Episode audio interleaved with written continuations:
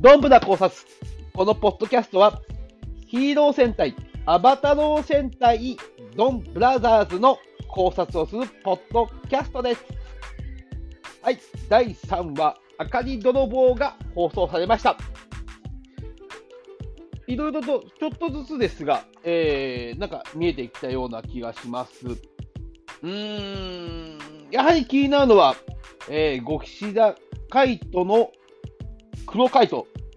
あれが本当に五色田海斗なのか、それとも別な人物なのか、別な考察のでは、うん、なんか違うんじゃないかっていう話も出てましたが、うん、やはりヒーローの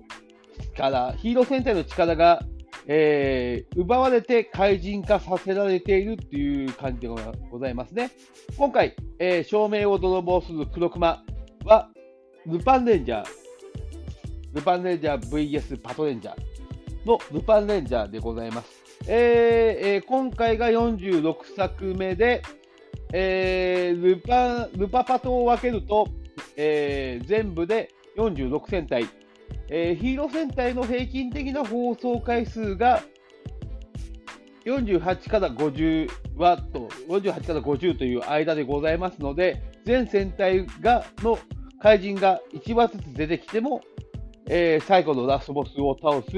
時間は合うのかなと思います。ちょっと今回思ってみたこと、桃井太郎は、まあ、力を持っているのでございますが、やはり何か欠けてるとこがある。ヒーローとして欠けてるとこがある。で、えー、ななので、普通の人たち、えー、猿、犬、キジ、そして鬼という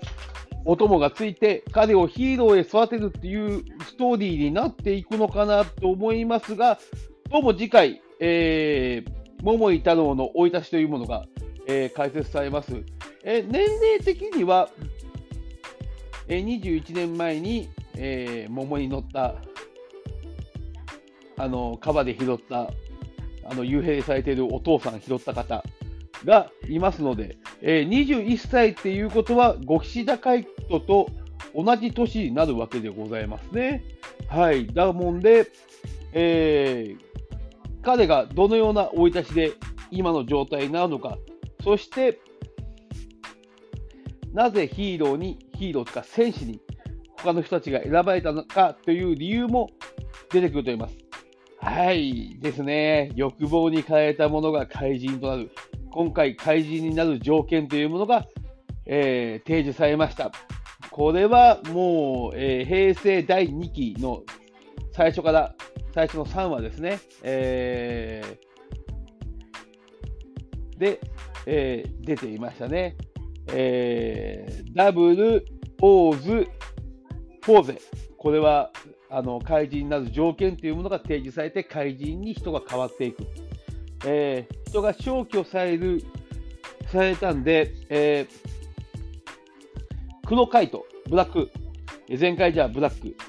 ゼンカイザーブラックにとっては、この状況というのはあまり良くないわけです。えー、カイトとしてもメダルをただ取り戻すだけ、えー、戦隊のヒーロー戦隊の力を取り戻すだけっていうのは本意ではないというところですので、え、このヒーロー戦隊を取り戻すうんドンブラザーズに活躍をしてもらうしかないわけでございます。えー、敵側の3人、うん何か絡んでくるのかな、昔話がと思っています。うん、なんだろうなと思いながら、ちょっと、えー、その行動を見ながら、その昔話というものが何なのかを考察していきたいと思います。はい、考察はここで終わりでございます。えー、私の大好きな女優さん、宮ひとみ嬢、宮ひとみさんが、えー、紀藤遥ちゃんのおばさん役、そして刑事役として、えー、今回登場します。えー、登場しました。えー、相変わらず大好きし、あ私は嬉しくてしょうがないございませんが、えー、この皆さん、えー、今後絡んでくるのかなと思って見ています。えー、うん、どうなんだろう、レギュラー出演にならないのかなうーん、してほしいなと思いながらいるんですが、えー、前回で言うとこの郁恵さんポジションとか、に入っていただければ、えー、ちょっと起きる騒動に対して刑事として絡んでいける、ちょっとね、えー、刑事って名乗ったんですが、うん、ちょっと、うん、警察としても浮いてる存在なのかなって思うキャラクター設定で、えー、出てきましたんで、今後、えー、この、えー、怪人が現れる騒動にちょっとずつ絡んでくるのかなと思って、ものすごく期待しております。そして次週また、えー、楽しみにしておりますね。えー、これで、えー、4週目で、